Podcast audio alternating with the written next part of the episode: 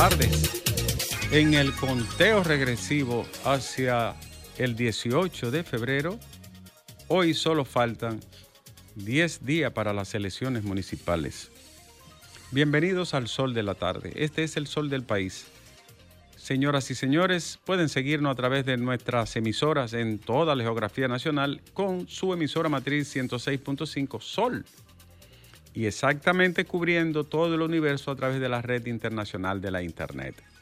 Nuestras plataformas, nuestro canal YouTube Sol FM, Facebook, X, Instagram y nuestro canal de televisión Telefuturo, Canal 23. Muchísimas gracias por acompañarnos y gracias por cada día seguir esta cadena nacional de la información, la noticia y la opinión. Hoy, hoy es jueves, Alejandro, un, un cambio de temperatura sumamente eventual. ¿eh? En, Ba- en Constanza estaba 2.3 grados Celsius. La capital estaba en 19, en Bonao estaba 14 grados entre la noche y la madrugada. Explica, ¿verdad? Ay, vienen los, vienen los procesos virales, ¿verdad? También. Está el muermo al pecho. para Va a haber muchos procesos gripales, estos cambios bruscos de temperatura. ¿Qué es lo que producen los cambios bruscos de temperatura, Alejandro? Oh, alteran la fauna saprófita. ¿De dónde? De la vía respiratoria superior. La- Eso está lleno de bacterias ahí. ¿La fauna qué? Saprófita. Díselo a, díselo a, Eh, 22 allá en, eh, en Jimaní, por favor, explícalo. La, esa es la comunidad biótica de bacterias que el organismo humano posee ahí arriba para defendernos, porque cuando hay determinadas circunstancias, entonces se vuelven patógenos algunas. Dicho en palabras sencillas, Sí, se, por favor, por se favor. desarbolotea el sistema respiratorio. Desajuste. Se hace un, se forma, se un desajuste. ha- exacto, se, desal- se- ¿cómo- cómo- O sea, aumenta la densidad de la... se vuelven patógenos las mutaciones, los cambios. Tú sabes que todo órgano vivo permanece porque se adapta, porque muta al frío, al calor, al, ambiente hostil, al ambiente agradable, desagradable, dulce, agrio. Por eso la bacteria, los virus, en el caso de los virus, sobreviven a todas las temperaturas, en todos los medios, traspasan todos los filtros, resisten todos los antibióticos, porque tienen una cápside, que es la capucha o, o- o- o capa que le cubre, que es tan, tan increíblemente a través de la, de- de- de- del sistema genético, es tan, tan bárbara, que, que resiste todo. Hay virus que resisten todas las temperaturas. Los ácidos, ¿Cómo va a ser? sí, son el diablo, los virus son como los políticos ladrones, no se acaban. Entonces, O sea que los políticos ladrones son una especie de virus. son, una- son unos virus malvados. Y Entonces, algunos serios también. Entonces el virus tiene esa capacidad. Por eso los procesos gripales nunca se acaban. Y las enfermedades virales no se curan como tal, sino que se le da tratamiento de sostén. Eh, a- a saludo para mi maestra Alma Bobadilla, Ay, neumóloga brillante. Eso Mi sí que más, amiga.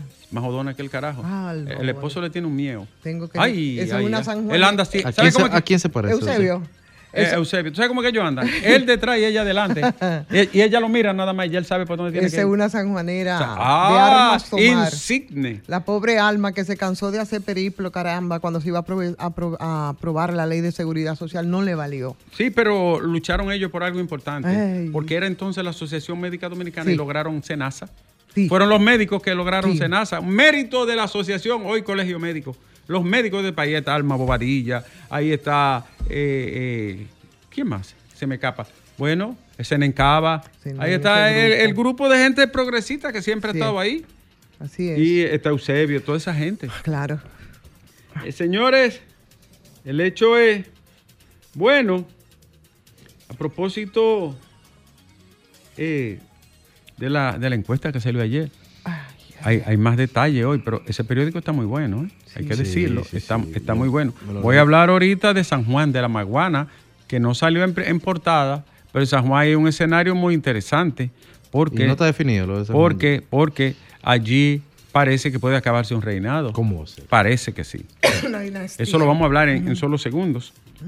Es un programa. Entre tanto, señores, Entre tanto, la gente que no sean tontas, porque no es verdad que los que editaron ese periódico se le iban a jugar para venir di que con una encuesta que pa' amañada, morirse. para fuñirse, en- morirse en Se el la iba a intento. jugar toda en la primera. Di que pa' Ah, pero- morirse en el pero- intento, serio, por favor. Aunque, aunque la, la estupidez como la enfermedad se instala en nosotros sin darnos cuenta.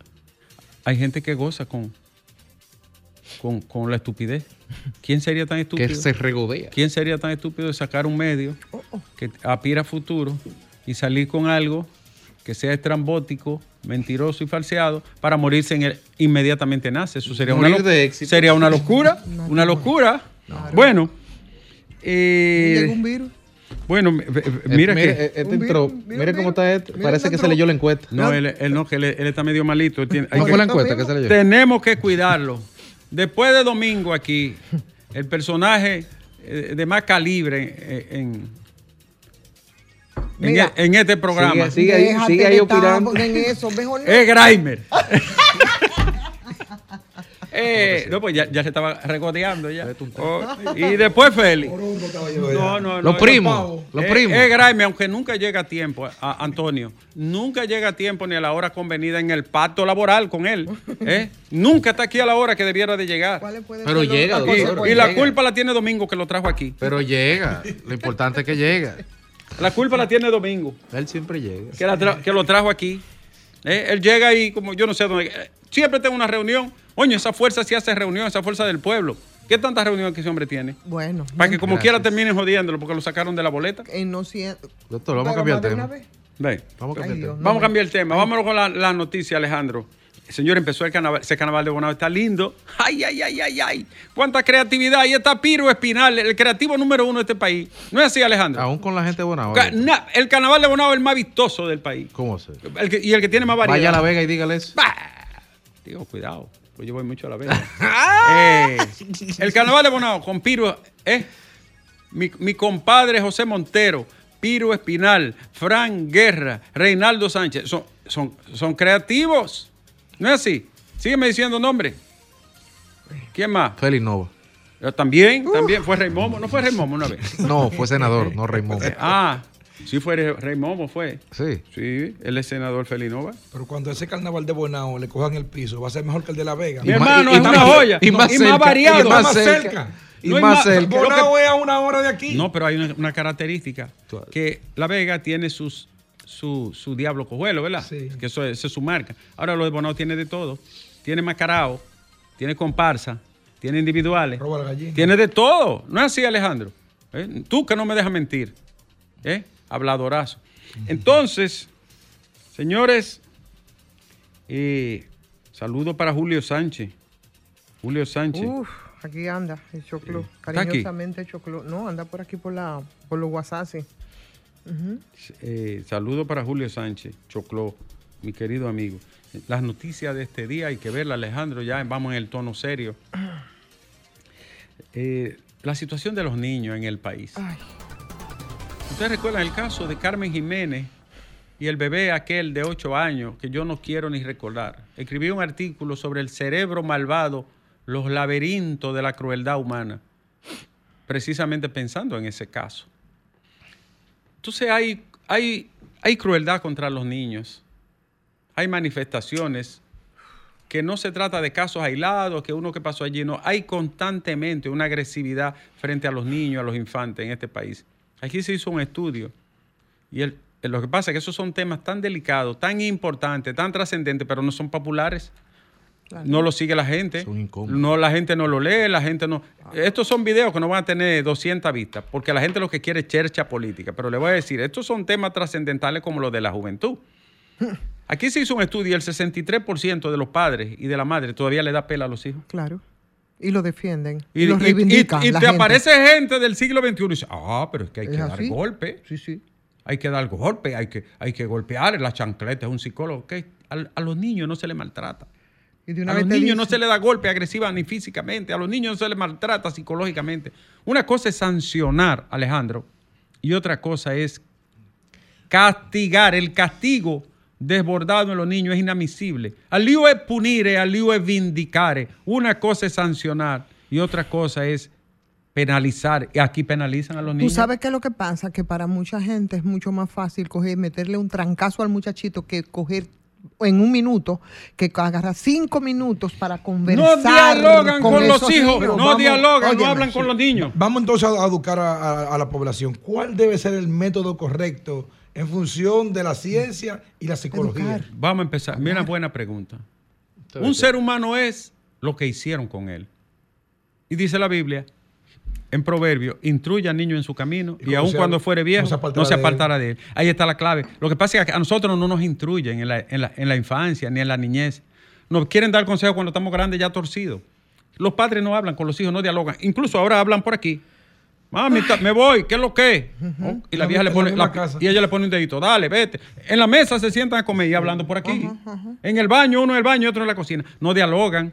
El diálogo significa, tiene varios significados en griego, pero la palabra dialogos quiere decir puente. Eso es el puente entre tú y yo. Entendernos, acercarnos, vincularnos. La gente no dialoga. El diálogo además tiene un lazo afectivo. Al ser humano le gusta que le hablen y lo miren a los ojos desde la niñez. Que lo tomen en cuenta. Hacerle entender y saber que tiene un valor no solo presencial, sino ontológico, por ser un ser con dignidad. No dialogan, no hablan, ni los ricos, ni los pobres, ni la clase media, y los, los- los- los muy pobres menos, por ignorancia, no lo hacen. Por no hablan con los hijos, no le chequean los cuadernos, no van a la escuela a ver cómo están.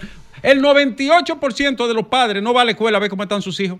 Tienen un problema, es un problema de educación, pero también es un problema cultural, porque cuánta gente te dice, ah, no, pero a ti cómo Voy- te educaron, a ti no te voy dieron, al otro no, no, no. factor. Entonces, voy al otro factor. No, mi abuelo y mi papá. Ah. Pero compadre, su abuelo y su papá estaban en, eh, eh, en la, en, la, En la era. En, en la era del neolítico. Cada época tiene su característica, su particularidad, su forma, tiene sus expresiones.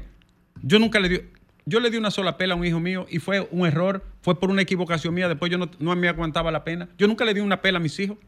Nunca. Y yo estoy seguro que ustedes no lo han hecho tampoco. Una pela, golpe, jamás. Y entonces, entonces, Entonces, dialogar. sí, otra pregunta. Eh, pero, pero falta algo. Ok, vamos. Pero Aquí para- hay un machismo cerril, eh, caballesco, un machismo bestial en este país, que el macho tiene la razón, es el pater familia, impone todo, decide todo, y quiere que los muchachos desde niños a las hembritas la partan. subordinación. Oh, pero total. Entonces, es así. Entonces, lo, que- ¿qué es lo que hacen? Introyectarle una agresividad estúpida, eh, eh, una, una- una condición de, de hacer valer mi palabra, aunque sea una estupidez y un absurdo. Hacer valer mi autoridad. ¿Cuál es autoridad? La autoridad está Soy basada el en- jefe en la de esta razón. casa. El jefe. La, la autoridad está basada. lo en- digo yo. en- otra característica es la educación. La escuela nada más te enseña yo, uh, mi mamá me ama, dos por dos son cuatro. Pero la escuela No te enseña que piense. no te enseña que hay que tener disciplina, sentarse bien, llegar a, a tiempo, ser responsable. Dialogar. La, la escuela no tiene una escala axiológica y la familia tampoco. Entonces nuestros niños están como en una especie de limbo. Yo tenía un director en el Ministerio de Educación que era el director de participación comunitaria y él decía que tiene varios libros escritos sobre el tema de la familia, se llama Bienvenido Flores y dice, en el hogar se educa y en la escuela se enseña. Son dos cosas diferentes, quien no lo entiende tiene problemas. Entonces, si los niños tienen dificultad en el hogar porque el 38% tenga unión libre, un 30 y pico por ciento están separados, más de un 35% se separan a los dos, a los tres años de juntarse. Entonces, que, que no tienen una buena escuela, no tienen un buen hogar. Aquí hay dos millones de madres solteras, No hay una señores. buena sociedad, Aquí hay dos millones de madres solteras que están criando a sus hijitos, ellas solas, son padre En y madre. todos los sentidos. En todos los sentidos. Aparte de eso, tenemos una sociedad de competencia brutal, donde te enseñan que es más importante tener cosas y disparate y teléfono y vaina que ser decente. Y la gente cree que con tener disparate ya con eso resuelve el mundo y la vida. Y uno crece con esa idea. El otro elemento es, y esto es importante, señores, antes uno tenía la oportunidad de un club, de ir a la iglesia, de ir a la, a- a la asociación, de hacer poesía. De inter- ahora no. Ahora, una de las fallas que tiene esta etapa es que los, los niños tienen una madre sustituta a esta máquina. La madre sustituta de, de los niños de esta época, esta máquina, se lo dan desde los tres años y ahí vende todo Claro. hay- incluyendo contenidos que no están aptos para su desarrollo biopsico, emocional, social. El problema es, doctor, que esos niños que usted señala en 18 años están votando. ¿Qué clase de, de- de Estado, de Eh. gobernabilidad, de acuerdo social, de nueva democracia vamos a tener dentro de 10, 15 Eri, años? Eri Sadán le llama a este periodo la pantallización de la existencia. Todo la pantalla, todo la pantalla. Hay gente, hay padres y madres que le dan, incluso gente que no son pobres, le dan un teléfono a los niños para controlarlos.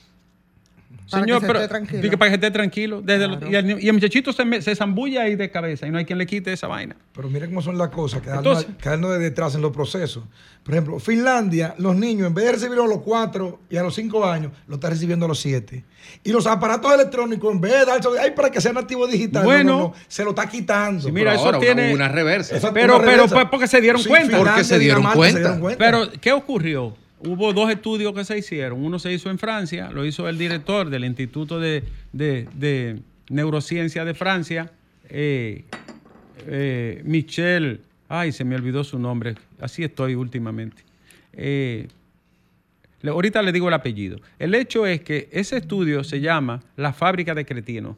En 10 años él se puso a analizar la sociedad y, y las pantallas y las redes y se dio cuenta que los niños tenían una reversa en matemáticas, Sí, en, sí, en- sí, sí, en sí. pensamiento racional, lógico. Aunque sabían, tenían mucha información, perdían la capacidad crítica. ¿Por qué? Porque esto, esto no dialoga, no habla con nadie, esto nada más te da datos, datos, Informa y datos, datos, recibe. datos, pero, pero esto no te conversa, ni te dice que te quiere, ni te da un afecto. Por eso el maestro presencial tiene tanto valor. Pero- Entonces, él se llama Michel Desmuguet y la obra se llama La fábrica de cretinos digitales. Y el otro estudio lo hizo Anthony Lake, que era presidente de UNICEF, director de UNICEF, el órgano de la niñez en Naciones Unidas. Él duró 15 años analizando la sociedad y tiene conclusiones, claro, un equipo técnico, ¿no? Tiene conclusiones que algunas son vergonzosas.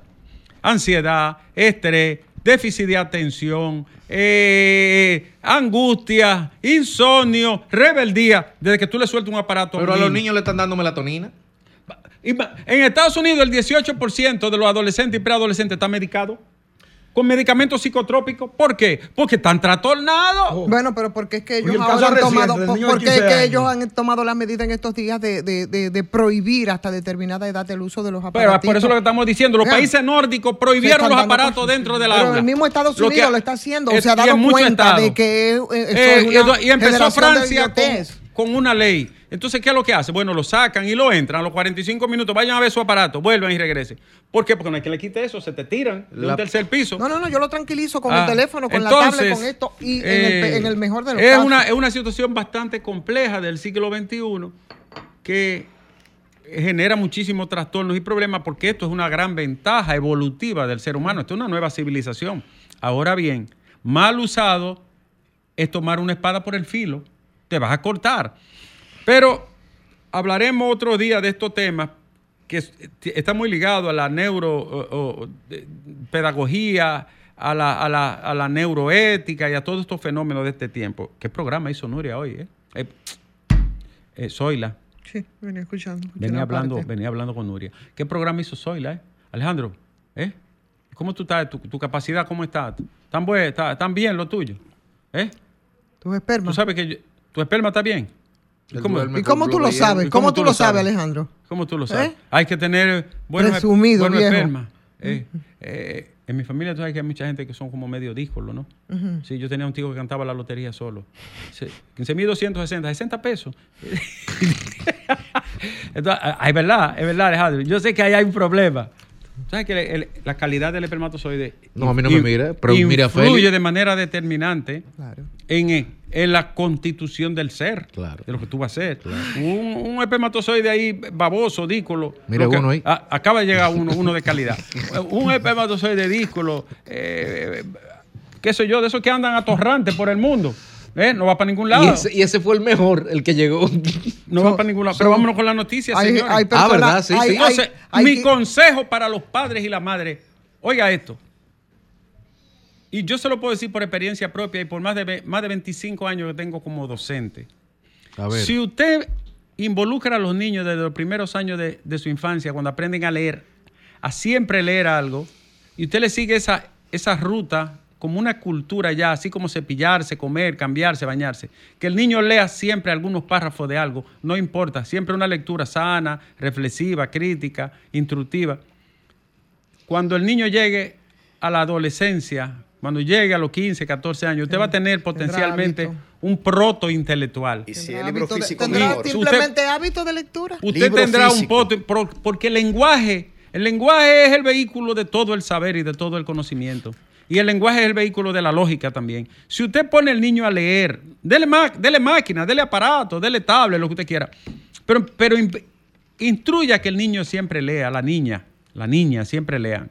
Y oiga lo que le voy a decir, usted va a tener un ser humano con toda la probabilidad de tener una gran capacidad, un alto coeficiente y una vocación tremenda por el conocimiento y el saber. Si usted no enseña a su niño a leer ni a preocuparse por eso, sepa que las probabilidades son mínimas de que salga con algunas actitudes y con destreza. Bien, vamos a empezar entonces con las noticias de este día. Tuve que defenderte, además- Gracias, lo escuché, sí. Sí, eh, eh, ¿cuál de los de escuchaste? Todos. Ah, ok. Suerte que me oíste. Sí. Señores, las noticias de este día. En Haití, ya la conferencia episcopal de Haití llamó a las autoridades a poner fin al sufrimiento de su pueblo. Dicen que ya no aguantan más. Ya la iglesia, todo el mundo se ha pronunciado.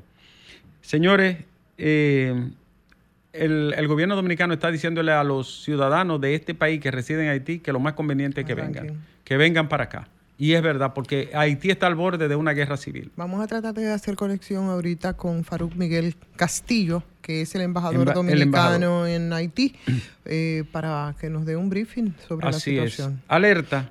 En cinco semanas ya van más de 3.300 casos de dengue. Aquí el dengue es endémico siempre. Siempre y permanentemente.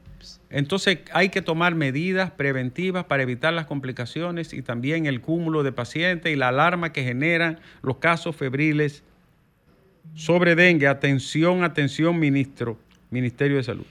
Yo leo todas las encuestas que me envían. No me caso con ninguna, aunque tenemos exclusividad en esta emisora, pero este es un medio democrático. Me acaba de llegar una encuesta llamada Márquez Reports que dice que Omar Fernández tiene una ventaja de un 57% frente a Guillermo Moreno que tiene un 28.6%. Un 10% dijo que no votará por ninguno. Mientras que Vinicio Castillo Semán en esta misma encuesta tiene un, de, según eh, Market Reports, tiene un 3.8%. Yo no conozco a Market Report, pero me hago eco de ella porque se ha publicado. Así es que atención, en esta encuesta Omar Fernández sale a la cabeza. Señores, la crisis de Haití representa un peligro migratorio para República Dominicana, eso está claro. Eh, fue encontrado sin vida el recluso que había ultimado a su pareja sentimental en días pasados, precisamente en la cárcel de La Vega. Se lo encontraron ahorcado. Yo no quiero ni comentar esto.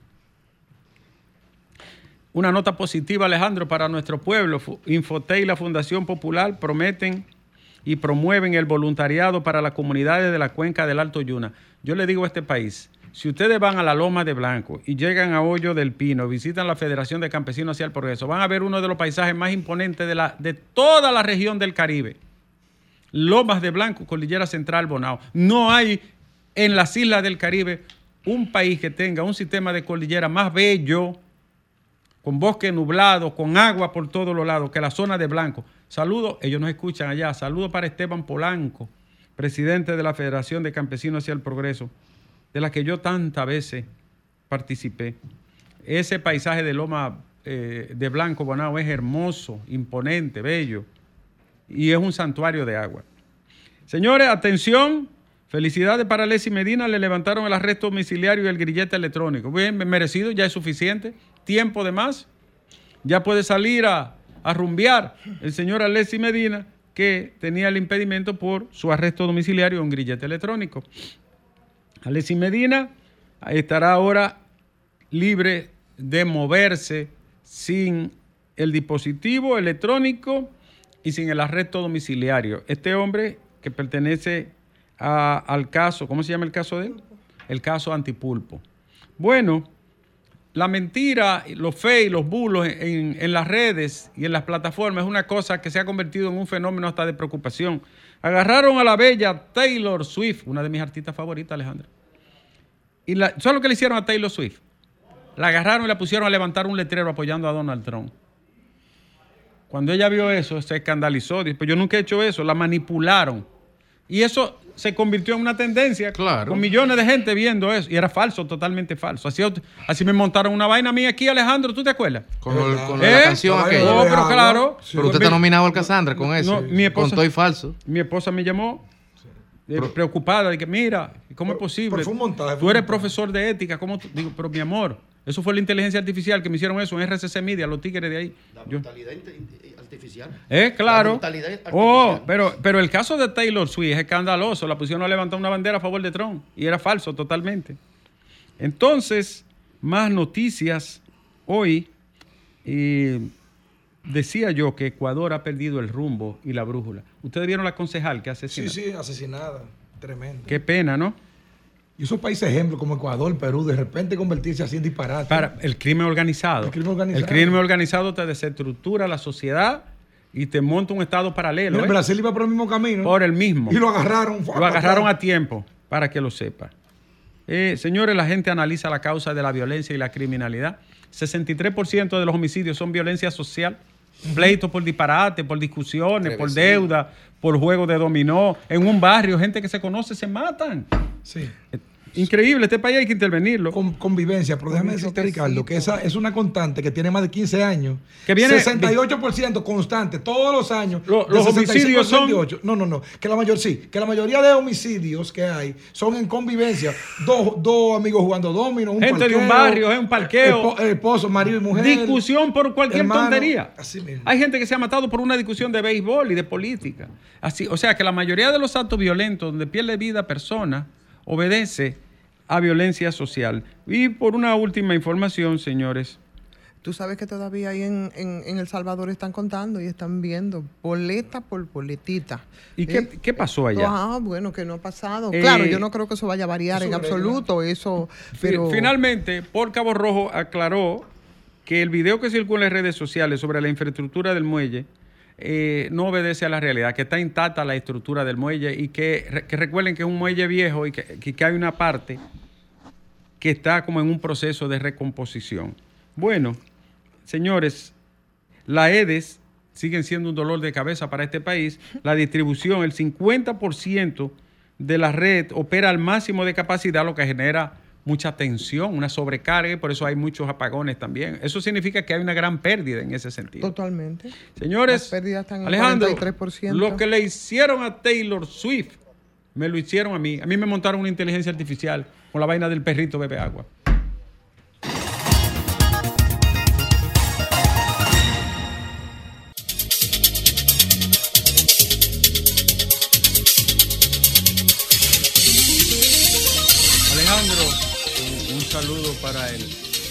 General, mayor general retirado, Sufrón. ¿Tú lo recuerdas? Que dirigió la DNCD. Ah, él es oyente de este espacio, amigo de, de muchos años. Saludo afectivo para el general Sufrón. Es tiempo de la gente, Alejandro. Hablar con el soberano, el pueblo, ahora aquí, que son las 3, 10 minutos en el sol del país. Buenas tardes. tardes, equipo. Le saluda Verón de aquí de los. Adelante, señor. Sí, no, aquí se le se le da un simple helado a los problemas fundamentales De del país Sí. y de aquí también. Gracias Me parece que usted va en un móvil y se está interrumpiendo la señal. Estoy totalmente parado. Eh, porque ese paquetico está flojo, miran. Eh, dígame ahora, a ver si se escucha. Buenas tardes, Nieves. Buenas tardes. Buenas tardes, Fafa. Buenas tardes, Ivonne. Buenas tardes, Félix Lajara. Buenas tardes, Dion. Falta Graimer Grave, grave. Buenas tardes, grave. y falta Fafa. Y no, Fafa, está de lo mío. Ah, ok. Adelante, Eh, señor. Nieves, Sí. te habla candado de aquí de, del Distrito Municipal de Cabarete, Puerto Plata. Cabarete, Puerto Plata, una zona linda que yo aprecio mucho. Así mismo es. Nieve aquí, el síndico Freddy Cruz, eh, apoyado por el Partido Revolucionario Moderno del PRM, está trabajando, está trabajando aquí fuertemente, se está faltando los barrios. ¿Está faltando Y allá? hombre, sí, sí, los barrios de la Sierra y el Callejón de la Loma. Y es un Eh, hombre que, ¿Cómo que se llama él? Freddy Cruz, Freddy, querido, el sol está contigo. así Pues- es. Nieve, dígame. en la provincia de Puerto Plata Sí, se hizo una encuesta de los nueve municipios de Puerto Plata. sí. Eh, el PRM tiene grado 8 actualmente. Ah, está bien. Gracias, querido. Buenas tardes. Este es el sol del país. Buenas tardes, doctor Nieves. Buenas tardes, señor. Buenas tardes a todos. Doctor Nieves, sube el telón. Aparecen acusaciones de corrupción. Ahí, Baja el telón, sube el telón. ahí, Eh, ¿Quién tiene ganas de debatir? ahí. sube el telón, baja el telón, Ay. aparece un ataúd con cuatro sirios. Ay, Tú- cuatro pero- encendidos hacen guardia a un ataúd. Diga, sígame diciendo. Ay, Tú, ay. eh, baja el telón y sube el telón, aparece Domingo Contreras. Ay, ¿Cómo se ay, ay. Ay, ay. ¿Cómo se llama la obra? la obra? ¿Cómo se llama? Muerte. Eh, eh, Crónica de una muerte anunciada. Verónica. Ay, ay, ay, ay, ay, ay, ay. O, o podría ser también que Ay. respondan por las acusaciones. Hola, Ay, buenas. Buenas tardes. Doctor, Adelante. Víctor Noña, Laguna Salada. Laguna. Salada, por ahí hay un chivo bueno. Ah, claro. Eh. El famoso Sandra. El chivo de Sandra. Aquello tiempo. Coño, el pájaro de Sandra, el chivo de Sandra. Sí. Pero es cierto Sí. que las redes sociales tiene ser humano loco. Usted comiendo se equivoca de la cuchara y mete el celular. Se me cuidan. Eso es verdad. Gracias, querido. Este es el sol de la tarde. Buenas tardes, doctor. Buenas tardes. Antonio Romero del Sánchez Luperón. Adelante, Antonio. Doctor, con relación a lo que ya tenemos, que faltan, creo que son 10 días para las elecciones, ¿verdad? Sí, Nosotros, días. que- yo quiero mandarle un mensaje a los políticos tradicionales de este país, la oposición y el gobierno de turno, Dele que, pa' es mi- allá. que es mi partido. Pero entiendo que deben moderarse en esta situación. Ya estamos a la ley de un como dicen. Y los políticos tienen que entender que hay un ganador. El que ganó, ganó y todo está resuelto porque no podemos tampoco venir con ese tipo de, de antagonismo que siempre se ha usado aquí en este país. Es cierto. Y, así que, y política. para sí. terminar, doctor, Sí. eh, orando en Ecuador, yo tengo el hijo mío allá en Ecuador que es sacerdote y a veces me, me pongo muy cosas porque la verdad que allá está haciendo Se perdió el rumbo. Un país tan difícil. bello, un país tan hermoso. tan No, hermosos. Yo estuve allá, duré alrededor de 20 días. eh, y miré- eh, cuánta área verde, ¿no? Cuánta, sí, qué sí, hermosura. excelente, excelente país, pero Ah, bueno, Bueno. a orar por el, por el país Eh, entero. eso tiene que ver con Judas y Cariotti. Recomiéndale ¿Cómo que se llama? Cuando, El hijo mío se llama Juan Francisco Romero. a Juan Francisco, De- Dios te cuide, mijo. Eh, cuando vea ciertas cosas, que salga ¿Cómo, de ahí. cómo se llama el, traidor? Bueno, el, él- le voy a decir, sí. el traidor de, de ¿Cuál allá de del? Ecuador. Él está en, Lenin- Esmeralda. Lenin Moreno. Eh, coño, Lenin Moreno fue que hizo. ese, ese fue el que hizo el tollo. Con ese nombre, Sí, ese el, está el- traidor. el traidor. coño. Correa nos recibió a nosotros allá en el Oh, Palacio, una comisión. que Oh, pero presidente, eh, el mejor presidente de ese país ha sido Correa de toda la historia. Traicionó el país, traicionó el nombre. Buenas tardes. Tocayo, ¿cómo estás? Hey, mi querido, hace tiempo que no te escuchaba. No me dejan, no me dejan. Yo trato, pero no me dejan. Estamos bien. Adelante. Ricardo. Demasiada llamada del programa, imagínate. Eh, estamos, tú, tú escuchaste la tanda de anuncios. Eh, Anuncio adelante, de adelante, ocho minutos de anuncio cada set. To- toque de queda. Y hay un anuncio ahí que me suena en el gusanillo. Domingo es mío, mío, mío, domingo es mío, mío. coño.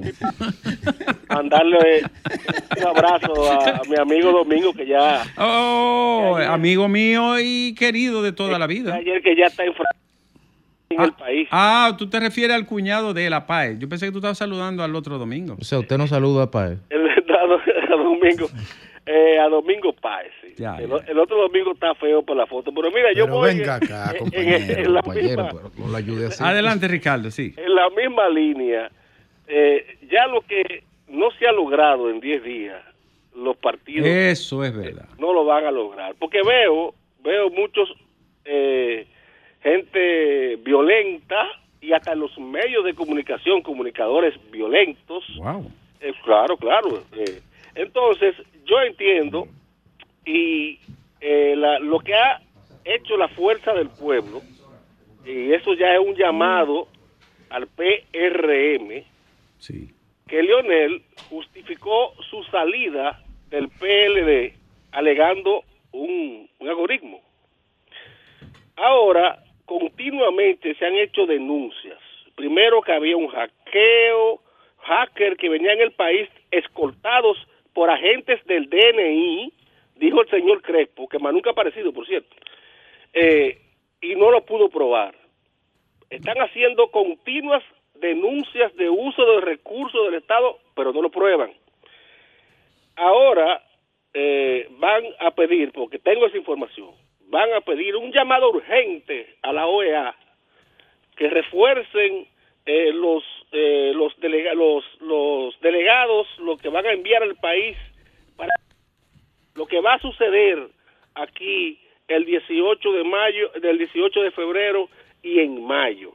Entonces, ya sabemos que la justificación eh, de la derrota va a ser alegar un supuesto fraude para Leonel Fernández políticamente para el 28 porque en esta contienda, en esta contienda no pasa de un 25%. Gracias, Ricardo. Buenas tardes. Eso de, de fantasma, de fraude y eso. Saquen esa película.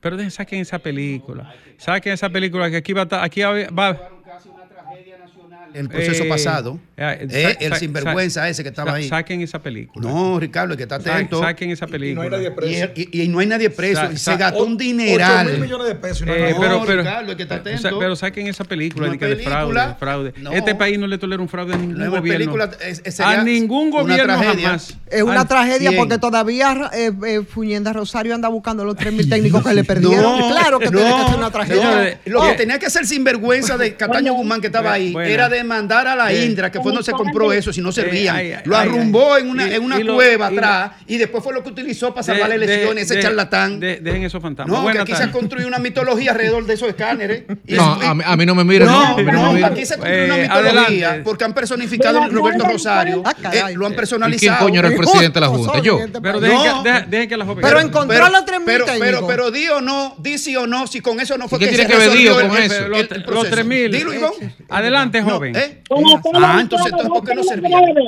Dale, mi Lo amor. para salvar la breve, le habla a Toli de Pantoja. Ah, No, que adelante, un cuento querida. metido este país Sí. con la misma retórica. Gracias. Eh, Ricardo, Dime, mi amor. Y al charlatán que tumbó las elecciones decía pasadas no le que- dicen nada. Dime. no se puede caer en político chatarra. Yo sigo afirmando Así es, mi amor. que Junior Santos y Cristian Encarnación dos, son dos políticos Ah, no servían y chatarra. después fue lo que Sí. resolvieron las y que la opción y que la opción es el diputado Jaco Alberti, el próximo Jaco alcalde. Alberti, Pero por eso es un modo, Me Ricardo, déjame Jaco. decirte algo. Yo nunca lo he visto. La lealtad no tiene precio, Ricardo. Mire. Eso es. Ay, miren quién llegó ahí. arroz Ay. con- Oiga, yo prefiero comer arroz con huevo. ¡Eh, aplausos! Arrojo nuevo. Ah, Llegó el coordinador. Aleluya. Llegó el- técnicos. Gloria a Dios. Gracias, mi amor. Llegó el Eh, orden a esta Yo, cabina. igual que tú, yo estoy Se igual que tú estructuró con esta vaina. Ya cogió rumbo esta yo- vaina que estaba desorganizado. Coño, tú no sabes. Óyeme, si tú no Y vos llegas. esto Oye, si tú no llegas, se, se desestructura esto. Desestructurado. Eh, coño. Estos dos tipos. Es un desorden. Llegó y dejó a Papa. Oye, y qué bueno que sacaste a Papa. Escucha de vaina que él sabe, él siempre escucha. Oye, no, no te dejes contaminar por, por Grimer. Domingo, Él es que- llegó él un que- momento que me tenía convencido. Yo no di el paso, coño, porque pensé. ¿De verdad? Sí. ¿De verdad? Ya yo tenía la carita del león ahí dibujada. Ah, pero tú querías matarme. Ay, ay, ay, ay. A mi regreso. Ahora, No me mata el cáncer, me iba a matar tú. no, mira, ahora el regreso. Tú oyes lo que ella dijo, la, la, la, la pop- ¿cómo se llama la popi de Pantoja? ¿Qué dice? Que el candidato por los algarrizos es Yaco. Yo estoy con Yaco. estás Pero con Yaco? Monti. Me parece que voy a ponerme a llorar.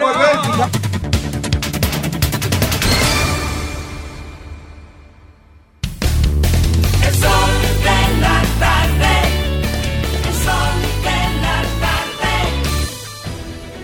Sol 106.5, la más interactiva. Una emisora RCC Miria. Sol 106.5.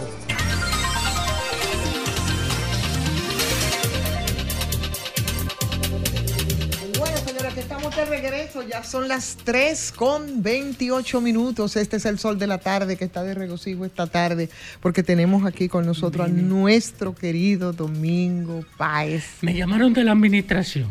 Ajá. De verdad. esto- Me llamaron, corre, que te van a cancelar. No, el Sí. desorden. Y fue pa- yo sé por qué fue. ¿Por qué? Un desorden que montan dos ahí. No, no, pero no por, por eso, ¿Eh? no. No me dieron. Dos clasones son. Hay, hay gente que te están cerruchando el palo. Eh, no, yo lo- Y hay unos traidores que están Pero, sentados. pero, en la pero tú mesa. sacaste a, Tú- pero tú- tú tú- saca- tú sacaste a Fafa y, no- y no era él. Oye, me dijeron, y yo traté de conseguir el nombre. Y lo único que me dieron, lo único que no es hembra. Ah, pero, pero Fafa, Ah. oye, Oye. Fafa lo único que habla es de los 14 puntos. Entonces, oye No, lo la que me 12 dijeron. reforma. La Ricardo, 12 Ricardo, pasado oye lo que me dijeron, oye lo que me dijeron. Eh, pero puedo descartar a fulano. No lo descarte. Ya fulano, no lo descarte. Ya fulano, no lo descarte. Ya fulano, no lo descarte. Le digo, ¿cómo entonces quién? No, fueron todos. Dice, no, lo único que te digo es que la hembra no está. Eh, eh, o sea que no es- puede ser cualquier otro. Cualquier Domingo, Concho, tú llegaste hace dos días, ¿no? Y nada, todo, ya habíamos dicho que iba a ser antes de tiempo. Pensábamos que iba a durar más, gracias a Dios. se adelantó y, y ha ido evolucionando bien. Eh, la gente quiere saber, eso es medio país por todos los lados, redes, por la emisora, el teléfono, presencialmente, donde uno va donde quiere, en el supermercado. Sería muy bueno que tú le hicieras un- una síntesis a la gente. Sí, brevísimamente, brevísimamente, porque no puedo hablar mucho debido a que eh, los cambios bruscos de temperatura que se han estado produciendo en Estados Unidos, eh, en alguna gente provoca esto que yo tengo, la tifonía. Esto no tiene que ver, de acuerdo con los médicos, en nada con el tratamiento. Bueno, yo tengo seis años con cáncer diagnosticado. Eh, el mismo Ricardo Nieves ha explicado muchísimas veces la naturaleza de mi cáncer. He estado toda la metástasis eliminándola, pero me recurre, recurre el cáncer y vuelven. Entonces, eh, el equipo médico del hospital donde me estoy tratando decidió someterme a un tratamiento que no solamente en esta oportunidad me elimine las metástasis, que son tres en este caso, eh, sino que ayude al sistema inmunológico a identificar la célula que me produce el tipo de cáncer, que es muy agresivo. Ese proceso de identificación de la célula que produce el cáncer, eh, eso es, es novedoso, ¿verdad? Sí, es nuevo. Eso es nuevo, nuevo. Es nuevo, es nuevo. Entonces, que con un químico adicional. Y creo que en ese lugar es que se, se produce ese- la im- el, la- el descubrimiento. Sí. Y ha tenido éxito y eso. Se han tratado muchas Me figuras. ofrecieron, correcto, me ofrecieron ese, ese, me hicieron esa oferta con unos riesgos que son muy altos, pero en el caso mío no han generado nada que ponga en peligro ninguna de las funciones vitales del organismo, ni la cardiovascular, ni la renal, ni la hepática. El cuerpo lo ha resistido muy bien hasta el punto de que yo no he tenido que acostarme. Y ya ven, estoy aquí cuidando mi salario eh, gracias a toda la solidaridad, y esto en serio, a toda la solidaridad que me ha expresado mucha gente, mucha gente, al calor de mis compañeros y mi compañera, que, que he tenido que frenarlo, porque como ustedes pueden oír, no puedo hablar. Entonces, la única posibilidad de llevar con tranquilidad el tratamiento es manteniendo el organismo en absoluto Entonces, pero tú vas a estar con nosotros algunos días. Después Sí. que la- de- cuando cambie el tono de voz, Pienso por que el, el cambio de temperatura. El lunes estoy aquí. Oh, ok. Entonces, eh, las pretensiones que tenía Feli de, de coordinar el programa quedan desechadas. Me dijeron que había uno, uno morado que quería... Alejandro, Alejandro.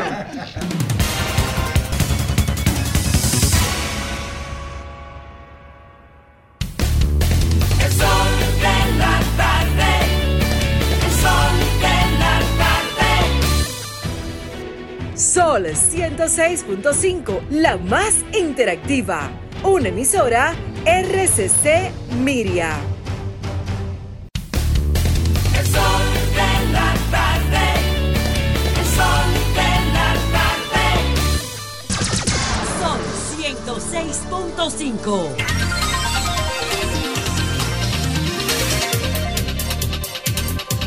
Bueno, señora, que estamos de regreso y ya son las 3 con 42 minutos. Este es el sol de la tarde, es el sol del país. Las elecciones están a la vuelta de la esquina. Estamos en cuanto a 10, Federico, ¿verdad? A 10 días, ¿sí? A 10 días de las elecciones. Y- que por supuesto siempre es eh, siempre es una, una odisea para que la gente, porque tenemos todos los años del mundo asistiendo a las urnas, pero ese proceso de educación para que la gente entienda qué es lo que tiene que hacer, ¿no? Y esas campañas educativas que corresponden a la Junta Central Electoral. De eso vamos a conversar, entre otras cosas, con Denis Díaz, que es el consultor jurídico de la Junta Central Electoral, a quien damos la bienvenida y las buenas tardes a este sol. ¿Cómo estás, Denis? Bien, gracias a ustedes por la oportunidad. En nombre de la institución para venir a compartir con ustedes y el público, que es amplísimo, algunas informaciones que entendemos de utilidad, la institución entiende de utilidad en este proceso que ya se avecina apenas a 10 días del día D Sí, está agotado ya ese proceso, o se están agotando ese proceso de educación, de orientación a la gente para la contienda que tenemos ahí a la vuelta de la Así esquina. es, así es. Estamos desplegados, eh, mostrándole a la, a la ciudadanía eh, la forma correcta de votar. Es la forma, digamos, tradicional. Nosotros vamos a unas elecciones en 10 días municipales, donde vamos a votar con boleta de papel físico, como siempre lo hemos hecho, eh, y vamos a contar los votos también físicamente, uno por uno. Eh, solo se va a transmitir, a digitalizar y transmitir el resultado. Entonces, la novedad, una de las novedades que tenemos en este proceso es que alcaldes y regidores ya no van en boletas juntas como fue hasta el proceso pasado. Antes nosotros marcábamos el regidor o regidora de nuestra preferencia y ese voto se le sumaba al alcalde porque estaban en la misma boleta. Votábamos, digamos, por planchas.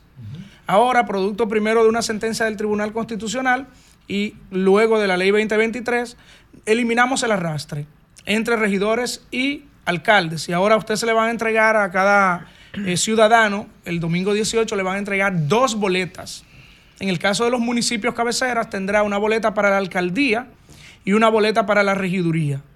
Entonces, en el caso de los distritos municipales, tendremos una boleta para los directores o directoras municipales y una boleta para los vocales. Allí basta para votar eh, correctamente marcar una sola cara de un candidato o candidata de su preferencia en cada una de las boletas. Una no, eh, yo puedo votar de un partido uno y de otro partido otro. Correcto. Por ejemplo, usted votó en la candidatura a la alcaldía por el partido del plátano, pero a usted le gusta el regidor o regidora del partido de la yuca y entonces en la boleta de los regidores usted va a votar por ese regidor o regidora que no necesariamente tiene que Nunca ser del se mismo había partido. hecho eso. No, en el, en el nivel de regidurías no. Era rato. Y si el Correcto. ciudadano marca más de un candidato, por ejemplo, eso podría pasar. Esa es muy buena pregunta, es muy recurrente. Pueden pasar dos cosas.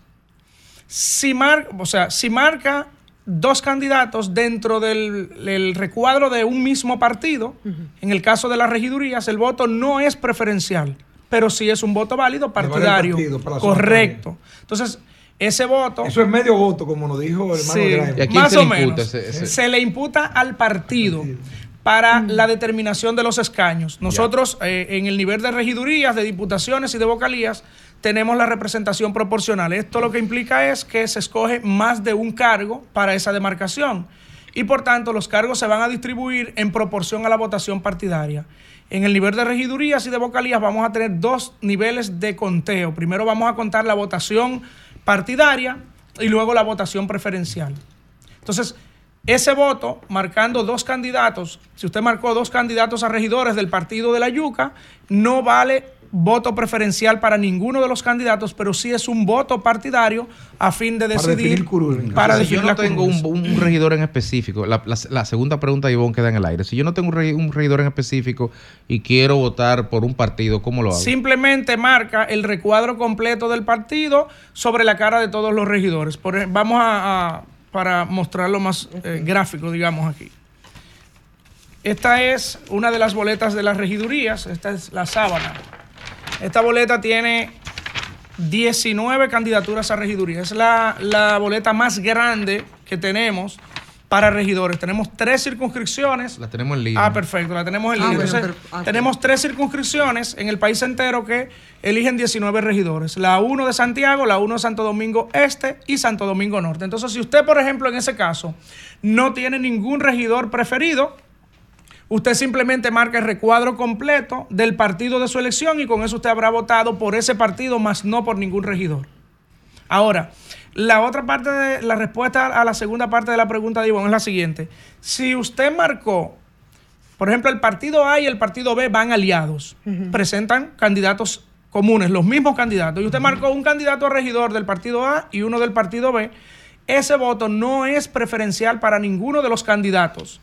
Pero, Pero sí sí, para el- es para un voto correcto, es un voto válido para el partido que encabeza la alianza. Para el que, para el que El que encabeza. encabeza. Ahora, A la asignación el de los escaños. correcto. ellos, el escenario sí. contrario, y esto es bueno que se tenga presente, si usted marca un candidato del partido A a regidor y uno del partido B y esos partidos no van aliados, usted anuló el voto. Es decir, eh, yo, yo aquí me gusta ponerlo como ejemplo una frase que el presidente de la Junta utilizó la pasada semana, y porque la creo, la creo sencilla, o sea, es algo entendible para cualquier persona. Y el presidente dijo, señores, una cara y ya. Es decir, en cada boleta usted marca una sola cara y usted habrá votado correctamente por el candidato o candidata de su, de su gusto. ¿Y de los regidores llevan cara o solo el nombre? Todos los regidores llevan caras. Acá en antes esta- no llevaban cara. No, esa era otra, otra situación hasta 2016. Iban en una lista, no eran voto preferencial, entonces simplemente se tenía la lista con los nombres. muy bien. Ahora en el 20 se desbloquearon las listas, tuvimos voto preferencial y sí salía la cara. Y en Eh, esta escuché, ocasión... sí. escuché esta mañana una información de que no estaban todo- todavía todos los equipos, que estaban, una parte estaban en aduana porque se habían sustituido, porque se había ya caducado el software de, no sé si eran escáner o qué, pero que, que faltaban, creo que 5 mil, ¿es así? No, no, no, no. La información no es esa. Los equipos informáticos están todos en el país. Las computadoras fueron 15 mil que hubo que adquirir en un proceso de urgencia porque los partidos así lo, lo solicitaron. La institución no tenía previsto, de lo primero que hay que señalar, no tenía previsto adquirir equipos. Y vamos a hacer el proceso con los equipos que tenían los partidos. Entendieron que no, que había necesidad de cambiarlos y la institución entonces, como iba a implementar el proceso de, esca- de escaneo, digitalización y transmisión, entonces decidió eh, adquirir, o sea, acordó con los partidos y se adquirieron. Hay inversores que se pidieron, una parte de los inversores ya está aquí en los almacenes distribuidos, otra parte está en puerto. Ahora, todos los colegios, las 18 mil valijas que se van a armar, tanto del kit eh, de electoral, de material electoral, como del kit de equipos, porque son dos kits separados, todas tienen garantizado un equipo que soporte la, eh, inter- exacto, la, la electricidad. O sea, todas las valijas, las 18 mil valijas de los equipos CEDET van a contar con un inversor o un UPS, todas absolutamente. Pero no hay nada en aduana pendiente de retirar. Hay unos equipos que no han llegado, pero la institución tiene, tiene en su poder El- la lo- cantidad de lo que se suficiente. necesita para este sí, proceso. sí, sí, sí, Eso no es algo que quita el sueño. Nosotros estuvimos viendo la, la semana pasada que algo no, no- novedoso, que era que se podían transmitir vía celular los, eh, los resultados. El escrutinio, el se va a poder eh, grabar. Pero ¿quiénes van a poder grabar y en qué momento? Correcto. El escrutinio podrá ser grabado por un observador o veedor de escrutinio. Pero no transmitido, ¿verdad? Podrá ser grabado y transmitido Sí. el escrutinio, porque al final esa parte, digamos que será pública. Pero ¿qué es eso eh, traducido a, a lo, a- en, en terreno? No, eso es el momento en que se empiezan a contar los votos en el colegio. Se Ahora, acabó la votación y vamos a contar los votos. Se recogen los materiales de la mesa y se procede a iniciar el escrutinio. Ahora, ese escrutinio, ese conteo de los votos podrá ser grabado, filmado. Y eso, por y eso- no, y eso por no puede traer más problemas que solución. no, porque no se tratará de cualquier persona que quiera entrar a un recinto. Son personas debidamente acreditadas por la Junta Central Electoral con una autorización firmada por el presidente de la Junta Central Electoral. O sea, no es que Federico apareció en el, en el ensancho Sama, en un recinto. Yo quiero. No, no, no, no esperes. Déjeme ver su acreditación. La tiene perfectísimamente. Mire, el colegio está aquí. Usted va a ver este escrutinio. Fantástico. Estos son los miembros de mesa. Ellos están haciendo su trabajo. veedores y realmente. usted va a grabar desde ahí, sin problema, para que usted, Eso yo si así lo entiende, ¿eh? lo comparte. De, Eso de hecho, yo le agregaría una, una colaboración, un aporte técnico. Ya para este proceso no, pero para lo siguiente se pudiera entonces contemplar la instalación de una cámara fija en el, un tiro de cámara fijo en el proceso de escrutinio. Sí, lo que eso pasa es que pudiera contemplarse. Eso pudiera contemplarse. Alguien lo llegó a plantear, pero hay cada, un cada tema. vez más barato y la democracia Hay un aguanta tema eso. que sería buscar 18 mil cámaras pero a en este comprarlas. proceso No, no, igual para ¿Y el cuánto otro, tuvimos que mayo. buscar en las elecciones de- del 2020? Ya Entonces, eso para sí. este proceso Pero a- sería- Ya para Pero este a propósito, proceso. a propósito de, de- de- de hablar de las elecciones de mayo, de mayo 2020, ya se hicieron las pruebas, ya se verificó que todos los software cargan y que se puede votar y que no hay problema y que el día de las elecciones no va a pasar y que, que De no febrero, cargaron, eh, de febrero, que no va a aparecer y que, que no pudieron cargar y que por eso no hay elecciones. ¿Está resuelto ese problema? Mire, ese es un tema, ese y los otros, como señalaba Grimer, está, por decirlo llanamente, el toro por los cuernos en manos de la Junta Central Electoral. La Junta trabaja 18 y 20 horas. Nosotros somos un equipo de hombres y mujeres que duramos dos días sin ver a nuestros hijos. O sea, salimos a las 6 de la mañana de nuestras casas y llegamos a las 10 a las 11. Se está trabajando para eso. Todo eso está controlado. A los equipos fueron sometidos a dos auditorías por el IDH Capel. Todo esto de la mano con los partidos, agrupaciones y movimientos políticos. O sea, la Junta no ha hecho absolutamente nada que no hayan participado todos los partidos que así lo han querido y todo se lo ha comunicado. Entonces, no vamos a tener votación con máquina, por decirlo llanamente. Nosotros vamos simplemente, A y esto es bueno que se entienda, vamos a contar físicamente las papeletas una por una. Y luego de tener ese conteo en, una, en un pliego de, de de escrutinio que siempre se ha utilizado, ese resultado, el secretario va a ir dictándole al presidente en presencia de todos los delegados, candidato A, 50 votos, digitándolo, ¿verdad? Candidato B, 30 votos. Al final, se imprimirá el acta, siempre que el acta esté cuadrada. Si hay descuadre, el sistema no permitirá imprimir. Entonces, una vez que esos resultados son digitalizados, digitados, si está todo correcto, el sistema permite imprimir el acta. Impresa esa acta, se firma y se sella. Y ese es el acta. Entonces, luego se escanea. Y si el acta no está firmada por todos los, Los miembros, no los delegados, porque los delegados es opcional.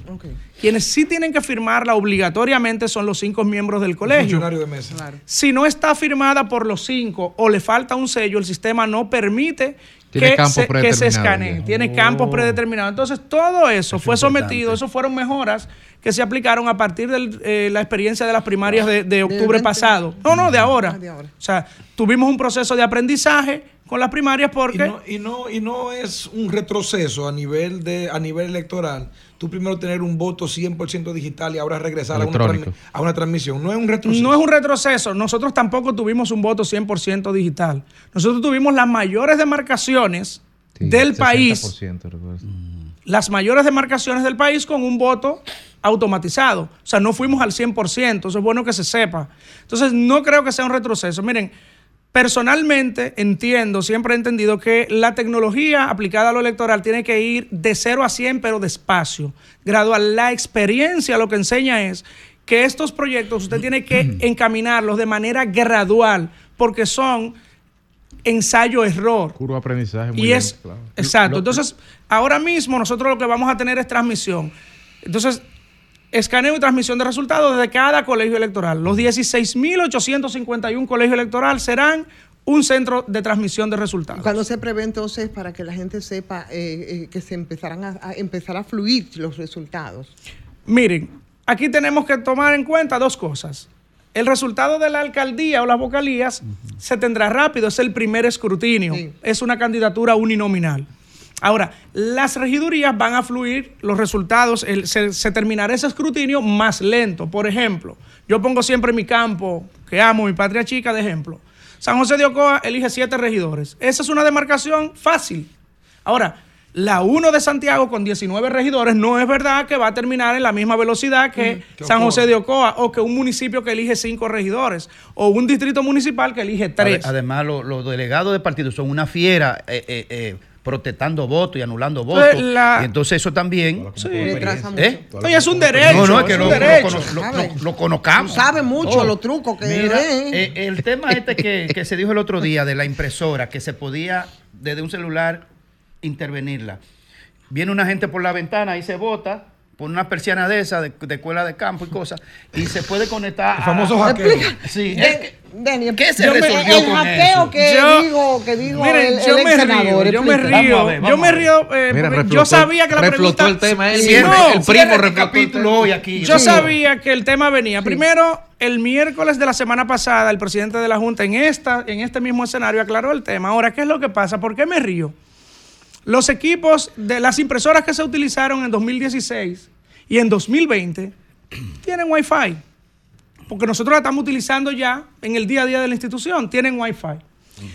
Eso es lo primero. O sea, no es un elemento extraño el que esas impresoras multifuncionales tengan Wi-Fi, conexión a Wi-Fi. Lo segundo es que para usted conectarse a esa impresora, usted necesita saber el código del equipo que está en la valija con un cierre de seguridad que será abierta el día de la elección en la mañana y que está en poder del secretario y el presidente del colegio. no hubo hackeo. No lo hubo. Porque es imposible. Puede tener incluso, podía tener el, el, el, el Wi-Fi encendido. Y si usted no tiene el código del equipo que ¿Y está quiénes manejan ese código en una mesa electoral? el presidente y el secretario. O sea, los delegados del partido, Se nada de podía, eso. se podía visualizar en la red, pero no acceder a él. Exacto, usted puede Como un wifi es de una plaza de un es centro- de un como que negocio usted privado. encienda eh, la conexión a wifi de su teléfono. Si yo intento conectarme, me va a salir la red disponible, la pero si yo no tengo la La clave, no me conecto. exacto. Por ejemplo, ves, eso en, en mi edificio tú ves, si tú estás fuera por ahí, tú ves que dice el wifi de mi casa, Licey campeón. ¿Cuál es la clave? Pero si tú no tienes la No clave, te vas a conectar. no te puedes conectar. Ahora tú vas a estar viendo el Licey Eso campeón todo el fue- tiempo. Eso fue lo que pasó, no otra cosa. entonces no hubo Entonces, no hackeo. Los delegados no van a tener eso. No, es que los delegados no lo tienen, lo tienen los partidos que se le comparte a los partidos, no a los delegados, porque es una herramienta de trabajo de la institución. A los partidos sí se le comparte, Ajá. pero Y- los y si delegados no- Y lo si un partido la comparte con una gente por ahí. no la va a poder utilizar porque el wifi estará apagado. Pero, pero sirvió para algo entonces e- ese escarceo. Sirvió, Sí. digamos que sirvió para, para- qué? para Para vindicar la ignorancia. No, no, no, para ¿Por qué? prever. Para poner en el radar Para la del ignorancia, tema. Sí, Sí, sí, pero no, no, no, ese es no, un tema que no, está no, cubierto. le demos tan de lado porque es No, que no, sirvió no para algo. El tema es que no es verdad que imprimieran. Una pregunta. No es verdad Yo- que nadie imprimió te- Tenemos nada. elecciones en 10 días y, y uno siente como una calma, una paz un- o una ausencia de información o una tranquilidad que uno no sabe si felicitarse o alegrarse por, esto a nivel de, de comunicación, de educación, de enseñarle a la gente cómo votar. No hay una saturación ni un bombardeo. ¿A qué se debe eso? Lo que sucede es que la institución ha decidido hacer la campaña en el momento justo. Si se desplegaba la campaña, como ustedes, ustedes son comunicadores, saben cómo funciona eh, la comunicación y cómo funcionan las campañas. Yo no le he visto la campaña. Sí, la- está en los medios ya. En casi personal yo no la he visto. En casi personal yo no la he visto. No, está en Yo no la he visto en casi está personal. Qué manera tan ¿Eh? diplomática la de institución que ha hecho. la. En casi personal yo no la he visto, Desde, la semana pasada, no por lo menos. no la- No, yo entendí, yo entendí. La, desde la, hace ya dos semanas la institución ha desplegado entonces más inte- eh, intensamente una campaña de Se educación la puede entregar usted la propuesta. y la está, no, canalícela Ah, por, bueno, por, Por la vía. Suedi, Suedi. Suedi, ah, Suedi, la atención. la Está en las- La bella. Suedi de León. Óyeme, pero Kramer, por favor. Estamos en las plazas y cara a cara con toda la ciudadanía también, en las plazas de todas las plazas del país. Hoy mismo hay en el interior, en alrededor de 15 provincias, concomitantemente, mostrándole a la ciudadanía cómo, cómo votar para que pueda ejercer su derecho al sufragio sin eh, el temor de dañarlo. Y a mí me gustaría que nosotros, eh, o nos gustaría que, que termináramos esta conversación precisamente ratificándole a la gente cómo votar. Son demasiado caritas en esa cosa tan grande, no se vayan a confundir. Y feísimo la mayoría de los regidores sí, también, entonces. ¿Cómo ustedes van No, a hacer, es señores, sencillo, es con las alianzas, con los Sí. partidos? Vamos a ver. Este hombre, Mire, la, feo, ciudad- oye. la ciudadanía, dos cosas, dos cosas para Atención. finalizar, porque el, el tiempo ya nos han hecho señas, ¿verdad? Entonces, Sí. primero, el único documento que a usted le va a permitir votar es su cédula de identidad electoral. No importa, y ojo con esto, no importa que diga que está vencida. No importa. No importa, ¿oyeron No bien? se lleve de nadie que le diga que porque su cédula dice que venció ahora el 6 de febrero, usted no puede votar. Eso es falso. Se vota con la cédula de identidad y electoral independientemente de que haya caducado. ¿Hasta cuándo la pueden cambiar la cédula? No, eh, no se puede, eh, no hay proceso es de renovación, Eso eso es después. Eso es después, es ahora, Grimes. Es después. No, por- porque la compra de cédula me refiero. Ah, no, no, los centros de, de expedición están abiertos hasta el mismo día de la elección. Eh, la cosa. los duplicados se expiden, se expiden me hasta el mismo día de la elección. Lo que pasa es que Grimer es político y sabe. Él sabe ya me de- preocupa, él me sabe preocupa ese cómo tipo de se le pone el preguntas. Entonces, eso por un lado. La cédula de identidad y electoral no se lleve de quien le diga que porque está vencida usted no puede votar. Y lo otro, entonces, reitero, es fácil. Una cara en cada boleta. Usted está en el municipio de San José de Ocoa, en la cabecera.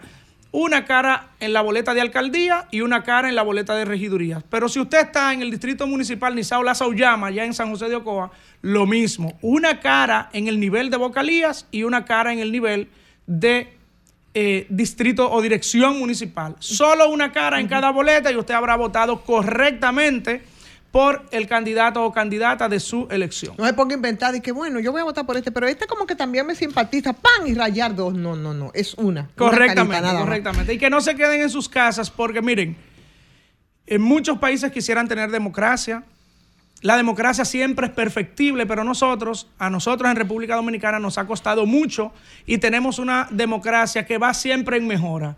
Hay alrededor de 180 mil dominicanos y dominicanas involucrados en este proceso.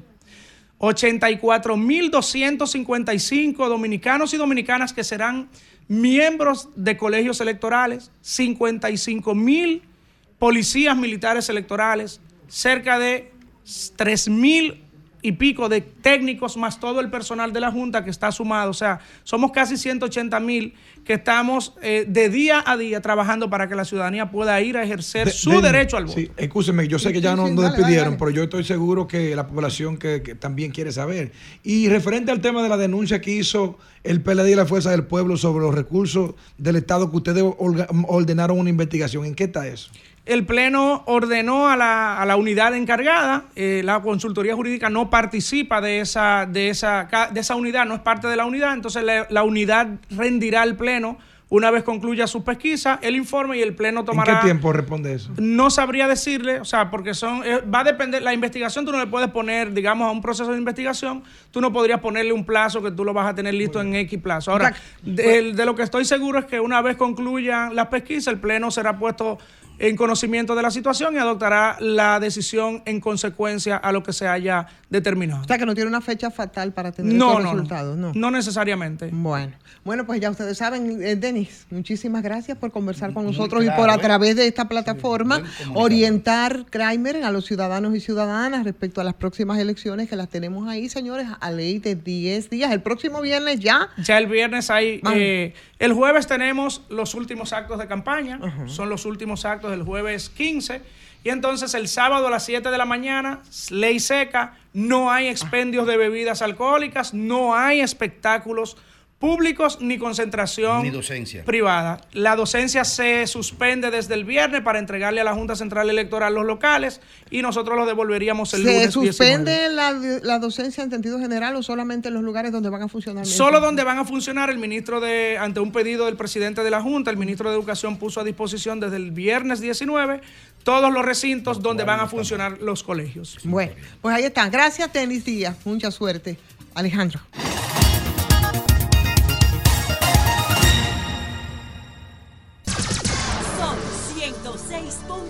106.5.